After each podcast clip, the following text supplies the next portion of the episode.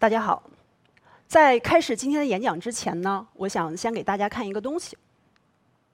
屏幕上的这些词汇大家都知道吗？有知道它们是什么意思的吗？我拿这些词问了身边很多朋友，知道这些词的不超过一半。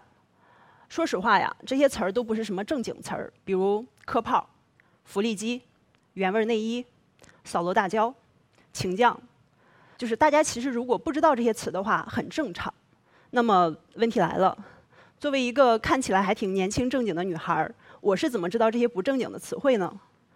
这里要先跟大家进行一个自我介绍，我是童老，是公众号“女孩别怕”的负责人。那么“女孩别怕”呢，是一个专门做女性安全科普的一个公众号。我们的目标是致力于为女性安全提供专业的解决方案。这个账号成立至今呢，已经三年的时间。在做“女孩别怕”的这三年时间里面呢，很多人问过我一个问题，就是你们为什么一定要做女性安全这件事儿？我曾经看过一本书，叫《天空的另一半》。这本书的作者曾经在世界各地游走，为一些第三世界的女贫困地区的女性提供一些援助。在这本书里呢，我第一次知道了一些习俗的存在。非洲有一种地方有一些习俗叫割礼，这些地方的女孩通常在四到八岁左右的时候就要被迫去割掉她们的外生殖器。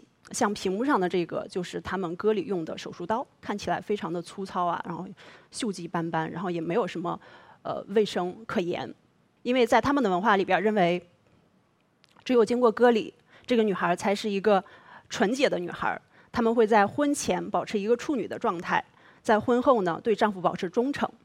非洲还有一个地方有一种习俗叫烫乳，是这个地方的一些女孩在长到青青春期之前开始发育的时候会遭受的一种酷刑。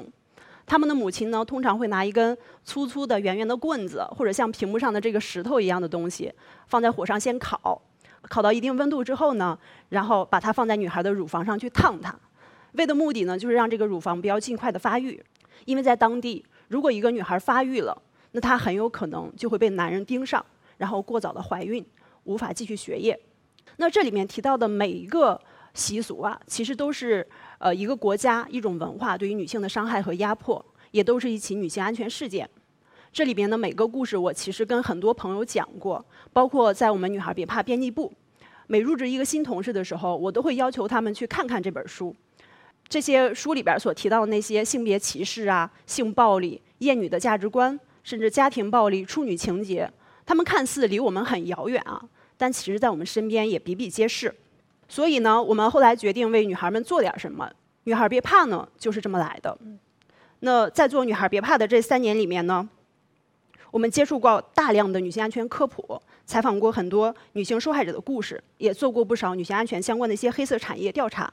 那像前面屏幕上我们提到的那些呃词汇呢，很多都是我们曾经调查过的一些。黑色产业，今天呢，我们就选其中三个跟大家来简单的聊一下。那第一个故事呢，是跟我们日常的恋爱交友有关的。我们曾经做过一个叫迷奸药的黑色产业。负责调查这个产业的同事呢，他是个男生，他在某一个带有颜色的小视频网站上看到了这个线索的。然后看到之后呢，他就循着这些线索，然后通过层层的联系，然后进入了他们的迷奸药群。大家猜他们的群名叫什么呢？叫救助留守儿童正能量群，这个群最多的时候大概有三百多个人，他们每天刷屏的消息超过一千条。有的人会在群里分享自己迷奸女孩的过程，他在群里发女孩赤裸的照片，发一些比较露骨的性爱视频。那我们打开这个视频，发现里面的女孩都是毫无意识的，然后他们在宾馆的房间里面任人摆布。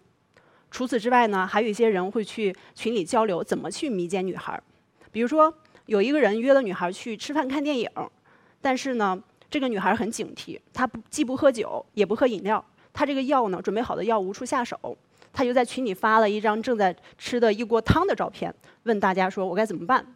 群友就给她出主意说，你把这个药放进碗里，盛上汤给她喝。后来经过我们的调查发现，他们这些药啊，基本都是精神类的药物。在很多国家，这些成分基本都是一个违禁或者合成毒品的一个存在。除于除了用于医疗手段之外呢，他们是无法流通市场的。但是因为种种的原因，这些药最终都流向了市场，用来伤害女性。这个报道后来经过我们曝光之后呢，引起了很多人的注意，然后也有很多媒体去关注、去报道它。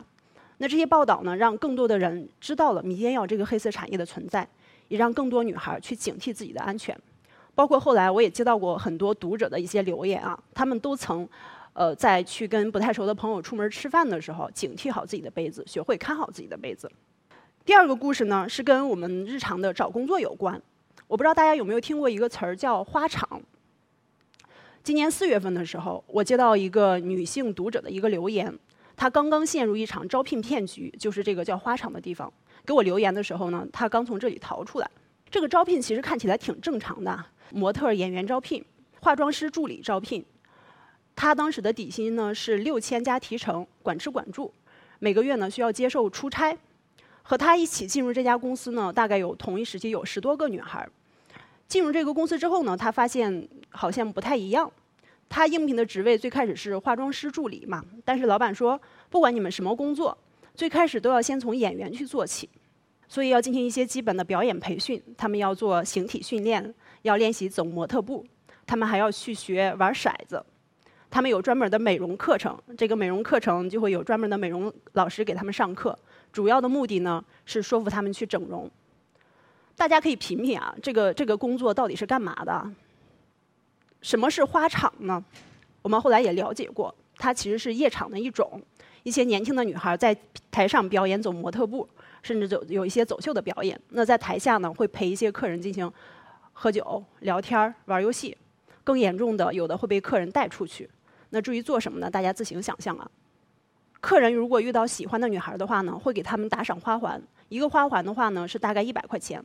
还有的会打赏披风，这个披风大概是八百到一千块钱左右。女孩们每收到这么一个打赏，大概能提成百分之五十左右。说实话呀，在此之前，就连我们做女性安全的我们的编辑这些人都没有听说过“花场”这个词儿的存在。这个女孩呢，她在一线城市上的大学，她人生中的前二十多年从来没有想过。自己有一天会跟花场扯上钩，所以呢，后来她把自己的故事讲了出来，分享在我们的平台，希望能够提醒更多女孩免于被骗。这个故事在我们平台发布之后呢，我们也收到了非常多读者的留言，他们都曾在找工作的时候遇到类似的模特招聘骗局，甚至还有一个女孩跟我们说，她就被骗到这样的场合里面去，她在那个花场待了二十天才逃了出来。第三个故事呢，是跟我们日常的公共交通出行有关的。我们曾经做过一个叫“顶族”的一个群体，就是我知道可能很多人没有听说过“顶族”是什么啊，但是你们一定知道什么叫地铁色狼。他们除了用手去摸以外，还会用顶的。那“顶族”其实就是在形容他们的动作。为了调查这个产业呢，我们当时负责调查的那个女孩潜入到了五个左右他们的 QQ 群，他们的群名也非常的讽刺啊，叫“中国梦”。他们。对，非常讽刺。那他们还有很多备用群，备用群名都叫某某大学代课群。就是如果不知道的话，我真的以为我自己进了一个多么正能量的一个地方。但是他们在里面干的事显然不是一个正常人会做的事儿。后来最讽刺的是呢，我们这篇报道调查曝光他们的文章被他们看到了，他们把文章发到群里，然后找到了我们群里边卧底调查员的 QQ 小号，然后去私信他，去疯狂的去骂他。他们还把自己的 QQ 名、QQ 群名改名叫“女孩别怕”，来恶心我们。他们很喜欢去高峰期的地铁、公交上去作案啊。他们还会在群里去约好，比如说一起在早高峰的某天去六六号线上去作案。做完之后呢，他们会把这个作作案过程分享出来发到群里，怎么去瞄准目标，怎么去跟踪女孩，如何去下手，然后把整个过程拍下来发到群里炫耀。在下手之前呢，他们也会先试探。贴上去，如果这个女孩没什么反应，或者说默不作声、偷偷躲开，那他们就更加的肆无忌惮。那他们的这份有恃无恐呢，其实是因为受害者的一个普遍容忍。一份针对于一千名女性的公交车性骚扰的一个调查问卷显示呢，那面对性骚扰，大多数女孩的反应如下：瞪他，默默离开，用脚踢他和踩他，大声的呵斥他。那其中选择报警的只有百分之二点一。大众普遍有一种错觉啊，就是觉得衣着暴露的人更容易遭受到性骚扰。但是通过我们观察这些人的聊天，发现他们在选择下手对象的时候，其实跟穿着没有太大的关系。他们很喜欢那些看起来缺少警惕性、看起来配合更好控制、好欺负的女孩，因为这样的女孩往往胆子很小，即使发现了，也不敢说出来。美国有一个曾经侵犯和杀害过至少三十五个女孩的连环杀杀人犯，他叫泰德·邦迪。他曾经在接受采访的时候说过一句话：“说我自己通过女孩走路的方式就能判断对方是不是一个合适的受害者。”那也有研究者们通过分析发现，这类潜在受害者有一个共同的特征：他们往往走得慢，走路不抬腿，肢体不协调，垂头丧气，没有精神。所以呢，建议女孩们，如果遇到这样的地铁色狼，一定要说出来。你的报警才是对他们最大的一个震慑。同时，我们也希望能够提醒更多人，不要再用所谓的受害者有罪论呐，是吧？荡妇羞辱啊，去去伤害这些受害者。我们呢有一个栏目叫《黑皮手册》，它是针对于一些黑产的调查，就像我们前面讲的那些顶足啊、迷奸药这样的一些黑产调查。那很多读者看完我们的《黑皮手册》说，你们账号不应该叫“女孩别怕”。应该叫女孩怕死了，因为他们看完我们的文章呢，第一个反应就是太害怕了，女孩怕死了。但其实害怕之外，能够了解到这些黑暗的存在，引起大家的警惕，我觉得才是我们报道这些黑暗的真实的目的。我见过很多受到伤害的女孩子啊，她们往往是遇到危险之后才去上上网去搜索这些呃黑产的一些存在，是搜索这些黑暗的存在，但这时候已经晚了。如果他们早知道有这些危险的存在，其实是能避免很多悲剧的发生的。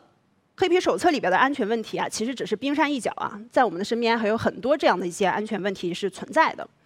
那我们经常讨论过一个问题啊，就是说一个女孩想要平安长大有多不容易呢？以女孩别怕编辑部为例，我们曾经做过一个统计，就是迄今为止，女孩别怕的编辑们经历过的安全问题包括：走夜路遇到陌生男性街头袭击一次。被跟踪、尾随、骚扰五次，遇到录音癖、职场性骚扰、前男友纠缠、公交偷拍、猥亵、色狼，这样的事儿太多了。大多数情况下，大家只是没有说出来而已。那么，面对这样的安全问题，我们该怎么去解决它呢？其实这是很多人都关心的一个话题啊。所以呢，我们有一个栏目叫《女性安全指南》，它呢是女性安全话题研究室基于科普和实践去分析女性安全问题。为女孩的自我保护提供解决方案。这些解决方案呢，来自于文献资料、专业书籍、医生、律师等专业人士的建议，以及真实经历的经验总结。比如，没有性经历，我需要定期去做妇科检查吗？结论是需要的。我体检的时候怎么去评估医生有没有越轨、有没有性骚扰我呢？避孕药到底能不能吃？如何去识别黑中介？被家暴的时候怎么申请人身保护令？我们今天选择几个跟大家简单的讲一下，比如说发现被跟踪尾随怎么办？这里大家可以大概看一眼啊。我们重点强调两点，第一个就是一定要往人多的地方去涮一涮，这样的话呢能帮助你去甩掉跟踪者。第二个呢，第二个就是千万不要往人少的地方去，尤其是不要立刻回家，以免去暴露你的住址。那还有一个问题是，遇到危险该怎么求助？比如说，你被骗进传销，你被家暴，被囚禁了起来，你被限制人身自由，但是你这时候是有机会电话去联系到你的家人的。你可以有以下三点去解决这个事儿。比如说，第一个，故意使用错误的称呼，比如说管你的爸爸叫哥哥，管妈妈叫姐姐。当你坚持去使用这样的错误的称呼去跟他们聊天的时候，他们其实是能意识到你的反常的。第二个就是聊点你不可能再做的事儿，或者你从来没有做过的事情。第三个是说你正在跟已经去世的人在一起，或者正打算去找他。央视曾经报道过一起绑架案啊，一个男人他被绑架了，然后他打电话给自己的妻子说：“我给你爸买了礼物，我回去找他喝酒，然后呢，我们不醉不归。”但其实他妻子的父亲很早就已经去世了，那妻子就从这些话里边判断出来，丈夫可能遇到了危险。那这个问题呢，其实也提醒大家，一定要提前，你可以提前跟你的家人或者朋友商量好这个信号。就如果有一天我用奇怪的话、奇怪的方式去联系你的时候，你一定要意识到我是遇到危险了，而不是在跟你开玩笑或者我是在发神经。除此之外呢，我们还有一些生活中的小知识点啊，今天也跟大家聊几个，可能对家大家会有帮助啊。比如说，如果你被劫持在后备箱，你该怎么办呢？大多数人可能不知道啊，其实有的汽车的后备箱是有一个小按钮的，通过这个按钮呢。你是可以在汽车的后备箱里边儿把这个后备箱打开，然后跳车逃生的。当然，不是所有的汽车都有这个按钮。目前来说的话，是大多数的美系的、德系的以及国产汽车的很多品牌是有这个功能的。那很多日系的和韩系的汽车是没有这个功能的。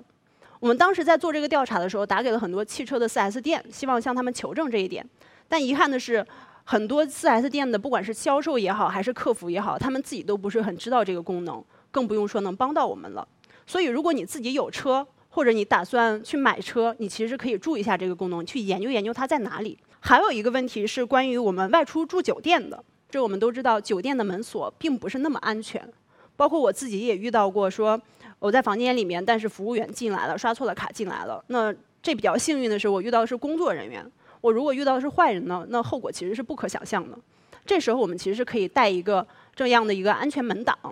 那它呢，是我们跟英国的一家专业公司联合合作推出的一款安全门挡。它非常小啊，只有手机大小。睡觉前把它安在那个门上，其实就非常安全。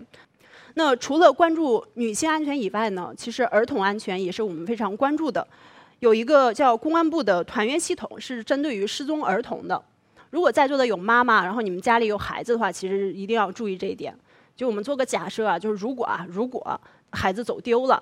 你其实是可以迅速的报警，然后准备好孩子的这些信息，比如说他的，呃，身高、年龄、姓名、体重、失踪时的穿着、他平时的照片，然后拿着这些东西去找警察，让警察去联系当地的打拐民警。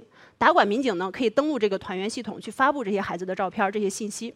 这些信息最终会呈现在什么地方呢？就是这个失踪儿童附近的所有人的手机 APP 上，比如饿了么、支付宝、QQ、滴滴这样的都会有。那举个例子，比如说，如果是那个饿了么小哥，他在送外卖的时候收到这样的消息，那他其实是可以在街头巷尾送外卖、送外卖的时候帮忙去找一下孩子。那迄今为止呢，这个系统大概覆盖了全国近九亿的手机用户，它的找回率达到了百分之九十八，其中有百分之九十三的失踪儿童是在呃群众提供的这些线索下来找到的。那以上我讲的这些呢，可能看起来都不难，但是如果你没有这些知识储备，或者你虽然知道，但是没有提前思考演练过，那在危险来临的时候，你就很有可能不知道怎么办。你唯一的反应可能就是懵逼。举个例子啊，我有个同事，他曾经在晚上的时候跟朋友外出喝酒，那回家的路上呢，经过一个天桥，走着走着，突然从身后过来了一个流浪汉，然后那个人突然从身后抱住他，然后手伸向他的胸前摸去。他当时就惊住了啊，就懵了，僵住了两秒之后才才反应过来，然后迅速的做出一个反应，就是肘击、跺脚、反身踢裆、掰他的手指。就是经过这一系列之后呢，这个人就逃跑了。那他为什么能做到这一点呢？不是因为他是平时是一个非常彪悍的一个女孩，也不是因为他平时喜欢打架，是因为他有一个做特种兵的前男友。那在两人在一起的那段时间呢，前男友非常喜欢教他防身术。这个过程中，他经历过无数次的摔摔打打呀，后来才终于训练出了一个肌肉记忆。那在遇到危险的时候，他才能够迅速的反应去解决这些问题。我们还有接到过一个案例，就是我的读者分享的一个真实案例。她是一个女孩啊，她和一个男生大概合租了两年左右。前段时间呢，这个男生突然跟她表白，说我喜欢你，你要不要跟我结婚？因为我买了房。这个女孩就很懵，说怎么回事？我们不就是室友吗？她就拒绝了对方。本来以为这件事也就过去了，但是没多久呢，有天晚上半夜吧，那个男生突然破坏了他房间的门锁。他睡梦中哦，那个男生破坏了他房间的门锁，然后进了进去了他的房间，赤身裸体的，试图去性侵他。幸运的是，这个女孩及时的醒了过来，然后。就是各种推搡，各种挣扎，终于，然后也说服这个男生，把这个男生推出了他的房门。这个男生推出去之后，他迅速的用身体挡住这个门，拿出手机，打开手机的录音功能，跟那个男生聊天，隔着门喊话。在这个过程中，他迅速的，他成功的让男生承认自己刚刚的一个试图性侵的一个行为和事实。录音完毕之后呢，他又觉得说，当时隔着门，然后对方的声音又很低，他很怕手机录音没有录上。他又在微信上跟对方又又开始聊，在这个过程中呢，那个男生又在微信上成功的承认说：“我不想管你是不是喜欢我，我的脑子里边只有把你强奸完，你会跟着我好好过日子的想法。”这个男生还说：“你怎么反应这么大呀？别的女孩都不是这样的。”后来我问他，他说的别的女孩是指片子里的女孩，也就是 AV 里的女孩。当这个女孩意识到这个男生完全没有意识到自己的错误，甚至完全没有意识到自己的行为是在犯罪的时候，她选择了报警，并且在报警的时候，她还提醒警察说：“你们来的时候千万不要敲门，给我打电话，我出去给你开门。我不知道大家知不知道她这么做的目的啊？其实就是为了防止警察来了，然后让这个男生提前发觉，然后激怒他，给自己造成伤害。她的这个行为为自己争取到了什么呢？最开始报警的时候啊，警察说如果没有发生实际性行为，然后也没有证据的话，那可能最多也就是一个猥亵罪。但是后来他亮出了证据，然后这些证据事实非常的清晰，包括对方也有破门而入的那些门锁破坏的证据。现在这个案子已经进入了公诉阶段，这个男生已经被逮捕了，进入了看守所。警察说这个案子现在是在按照强奸罪来处理的。我们后来也咨询了律师啊，就是律师说，如果一般猥亵行为的话，也就是十天左右的一个拘留；但是如果是强奸未遂的话呢，那可能就是两年以上三年以下的一个刑罚。就是这个女孩在当时的这个反应啊，其实是非常棒的。她后来告诉我们说，她是我们公众号的一个忠实读者啊，因为平时经常在看这些科普，所以这些安全知识她都非常有留意。这两个故事其实代表了我们做女性安全科普的一个目的，就是只有提前做好准备，甚至是演练，才能在危险来临的时候更好的保护好自己。那来之前呢，一席的编辑问我说，做女性安全科普对于你来说意味着什么呢？我后来想了想，我说，如果一定要用一个词儿来形容我这三年的一个工作的话呢，我只能想到一个词儿，就是又爱又恨。我们微博曾经有一个粉丝啊，他得了抑郁症，在微博自杀。他发了一条告别的微博之后呢，就失联了。那天下午，我们所有人都开始疯狂的去联系他，试图去找到他。就是那个那个下午的那个场景，我到现在都记得，就几乎都要崩溃了。幸运的是，这个女孩她后来就是。呃，是一个比较好的结果。我们打给了微博的官方客服，然后提供了这个女孩的联系方式，然后微博那边联系到了她，包括这个女孩后来也回应回应了我们，她还活着。那因为这份工作呢，我曾经陷入过一个轻度的抑郁的状态，就是我每天打开电脑，看到都是一大堆的求助，全是他们受到伤害的一些信息，他们被家暴、被性侵、被猥亵，他们陷入抑郁、自虐、自杀。我曾经还在两篇看两篇关于童年遭受到性侵和猥亵的文章下面。看到了不下五百条留言，这些留言全是这些女孩童年遭遇性侵猥亵的经历，真实的经历啊！性侵和猥亵他们的人有谁呢？